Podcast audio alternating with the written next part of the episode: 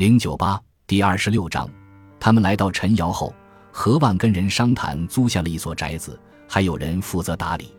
他显然很擅长谈这种生意，但春雨也明白，两名站在他身边的看林也起了很大作用。没有人愿意轻易得罪这些身披黑袍的人，而顾得起两名看林作为贴身护卫的人，也不是随随便便可以招惹的。当他们来到陈瑶寻找房子的时候，春雨明显感觉到自己的精神和意志到极限了。他明白自己提心吊胆了这么多天，晚上一直都无法安然入睡。他完全不清楚下一步该怎么做，其他人也是这样。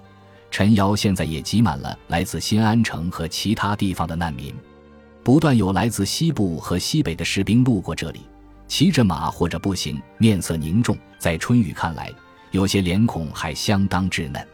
整个夏天，奇台帝国的军队都不停地来来往往，他们到处打探消息或是留言。裴鑫大清早就到集市里去乞讨，虽然没这个必要。不过他发现人们总是愿意跟一个残废的乞丐多说几句，他得到的消息几乎跟看林从他们特殊的渠道得来的一样多。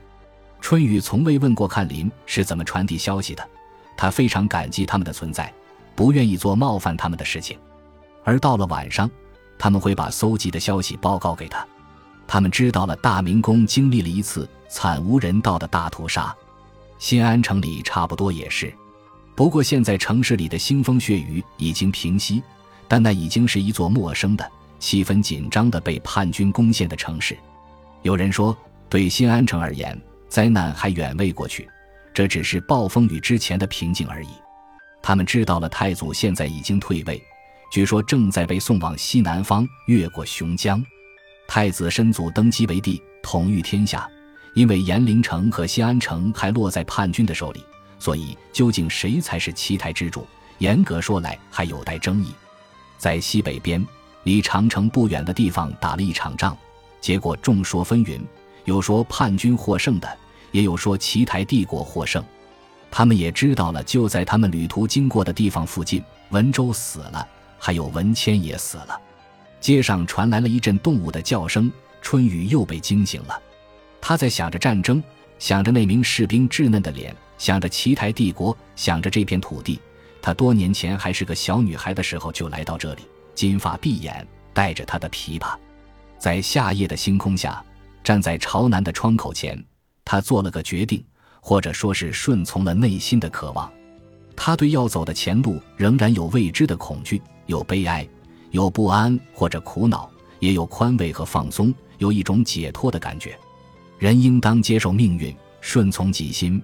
不是吗？这一切似乎在他脑子里慢慢成型，有了一个明确的轮廓。他做了决定和选择，有了计划，一个接一个。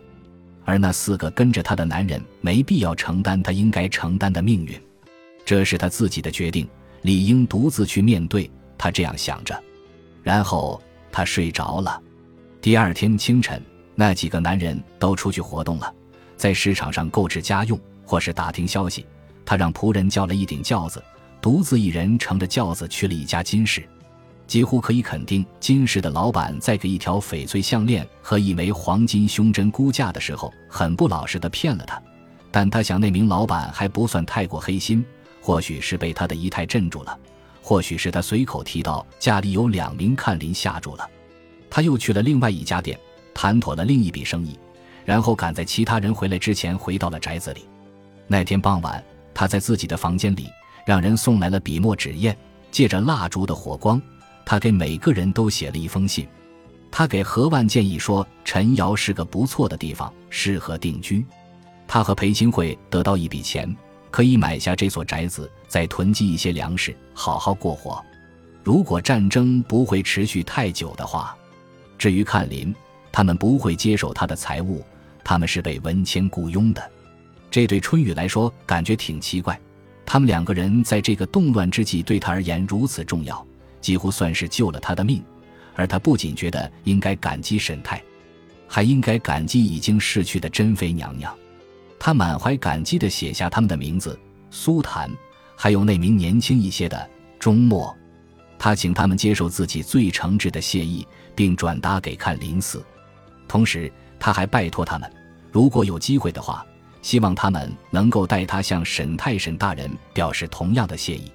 心内一阵悲伤，他没法一挥而就地写完这几封信。但哪个女子在这一生中没有经历过憧憬和悲哀呢？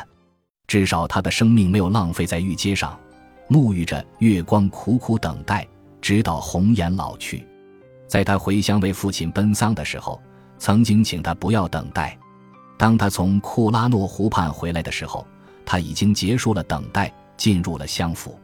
不，他想着，他真正结束等待的是此时此地。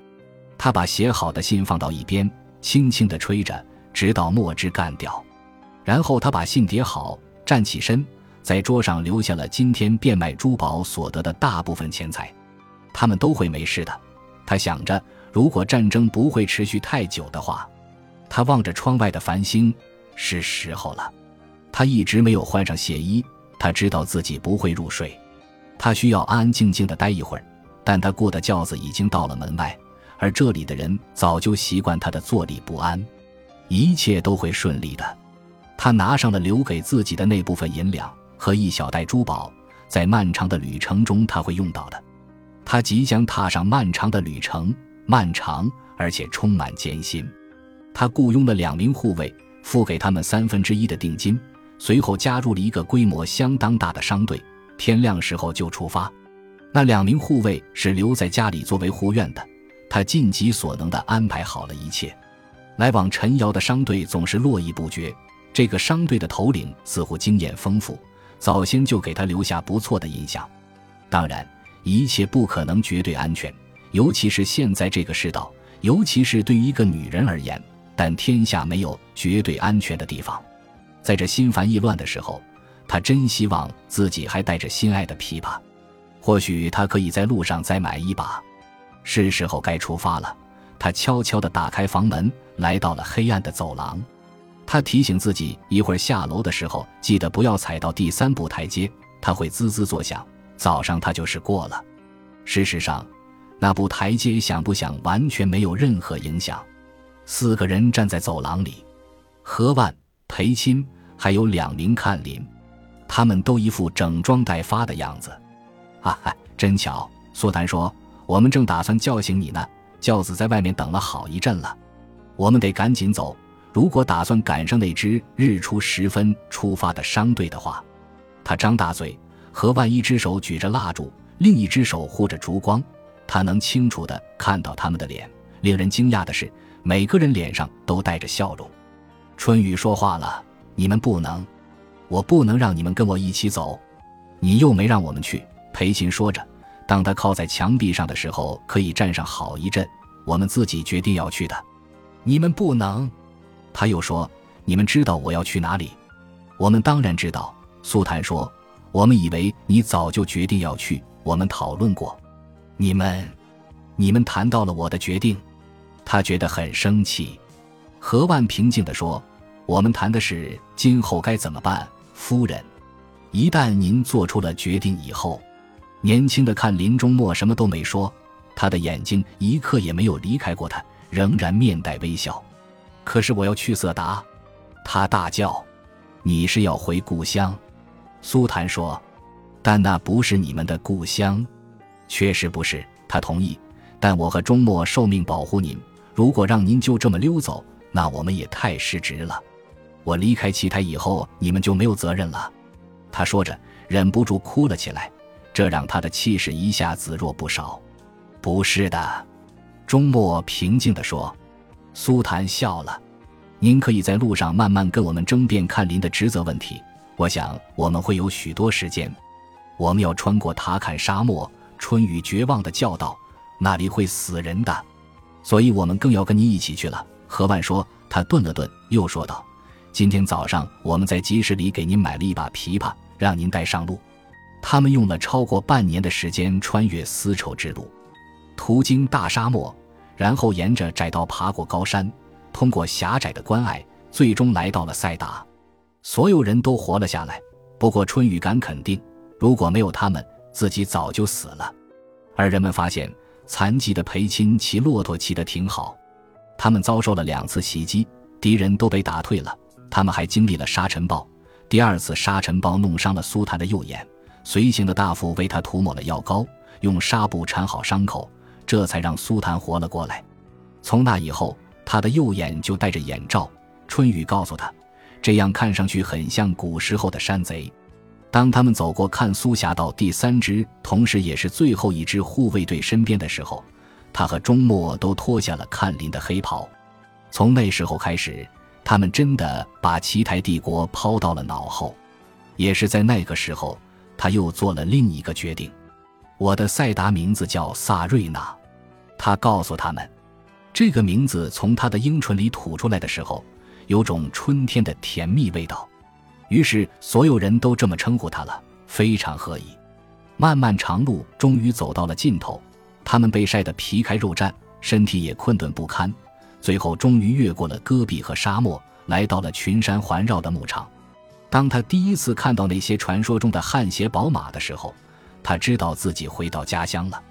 已经过去了九年，不过他的父母都还健在，兄弟姐妹们也都过得好好的。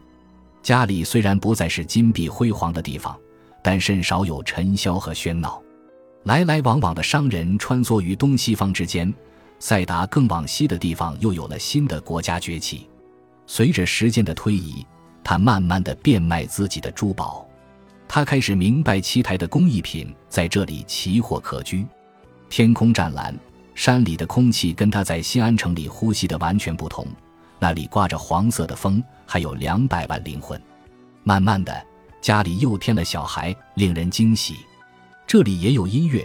他力图说服自己不再害怕骏马。